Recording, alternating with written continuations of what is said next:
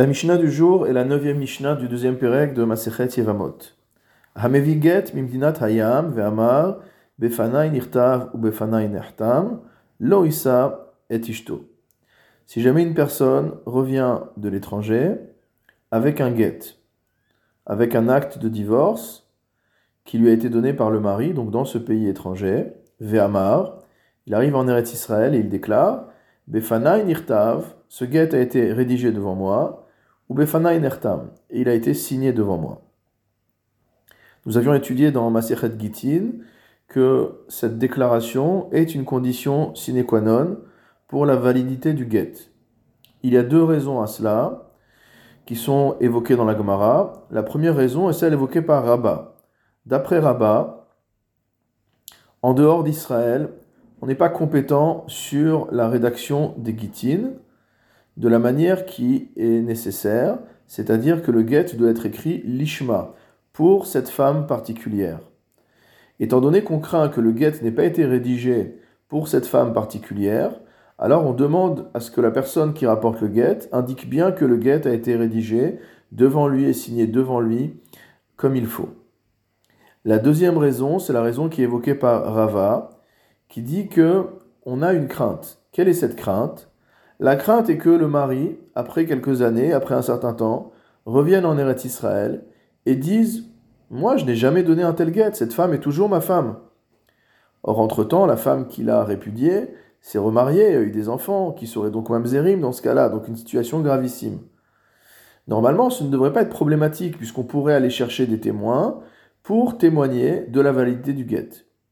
Mais étant donné que les témoins étaient dans un autre pays, qu'il va être difficile de les retrouver, de les faire venir au Beddin, etc., on pourrait se retrouver dans une situation où on est d'un côté une femme qui pense avoir été divorcée, de l'autre côté un mari qui dit ne pas l'avoir répudiée, et aucun, moyen de vérifier.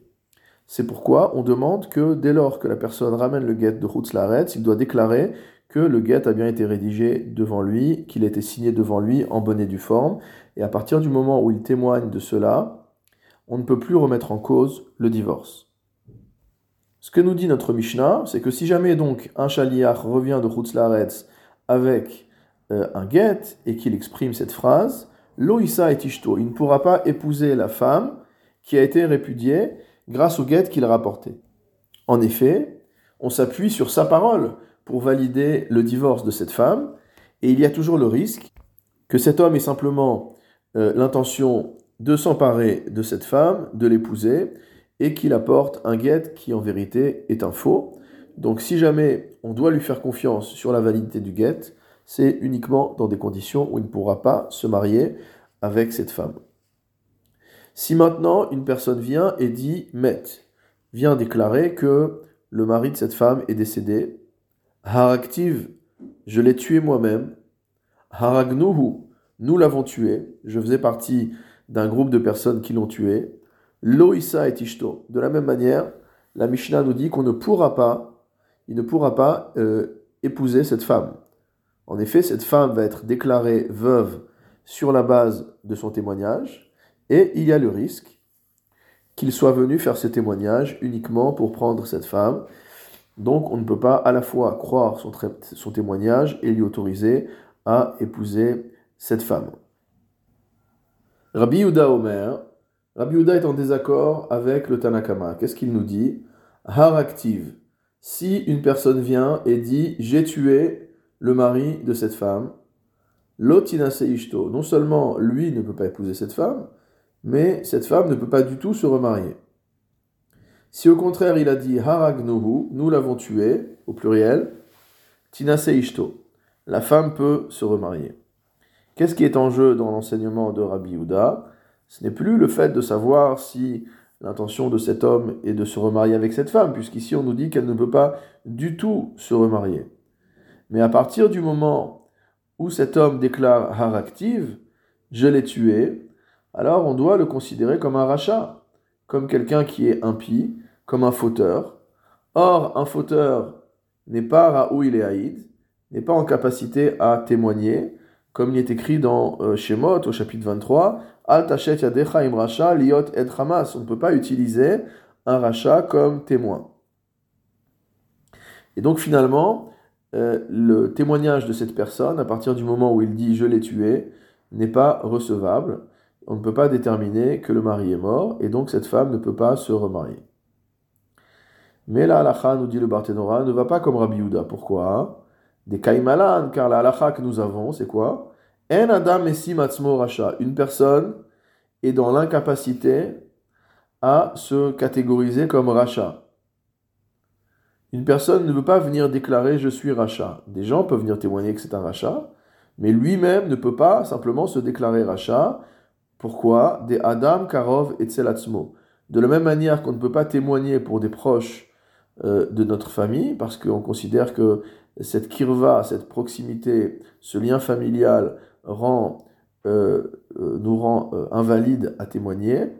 De la même manière, une personne est proche vis-à-vis d'elle-même. Et donc si une personne témoigne sur elle-même qu'elle est un rachat, alors ce témoignage est invalide. Donc cette personne, en disant haraktiv, je l'ai tué, n'est pas crue par rapport au fait que c'est elle qui a tué, mais par contre, on croit le fait que cet homme ait été tué. C'est ce qu'on appelle palginan dibouré. On va couper mot à mot la parole de cette personne en deux. Qu'est-ce que cette personne vient nous dire? Elle vient nous dire j'ai tué un tel. Donc en nous disant j'ai tué un tel, elle signifie deux choses. Premièrement, un tel est mort. Deuxièmement, je suis un rachat. Pour la première partie, un tel est mort, on le croit. Pour la deuxième partie, je suis un rachat, on ne le croit pas. En conclusion, si une personne vient dire active, j'ai tué un tel, sa femme pourra se remarier. Haragnuhu, Rabbi Yehuda pense que si euh, il a dit nous l'avons tué au pluriel, alors même selon lui, la femme peut se remarier. La Gemara explique qu'en vérité, ce n'est pas nous l'avons tué, j'ai participé au meurtre, c'est qu'il a déclaré Ani Haïti Imorgav. J'étais avec ceux qui l'ont assassiné. Donc lui était présent, mais ce n'est pas lui qui l'a assassiné. Donc pour cette raison-là, Rabbi Yehuda considère que on pourra le croire puisque ce n'est pas un rachat, il était avec les tueurs, mais ce n'est pas lui qui a tué. Aval ani haraktiv. Moi, je ne l'ai pas tué. Donc si moi, je ne l'ai pas tué, je ne suis pas un rachat. Si je ne suis pas un rachat, je suis digne de foi. Et si je suis digne de foi, le mari est bien mort et cette femme peut se remarier.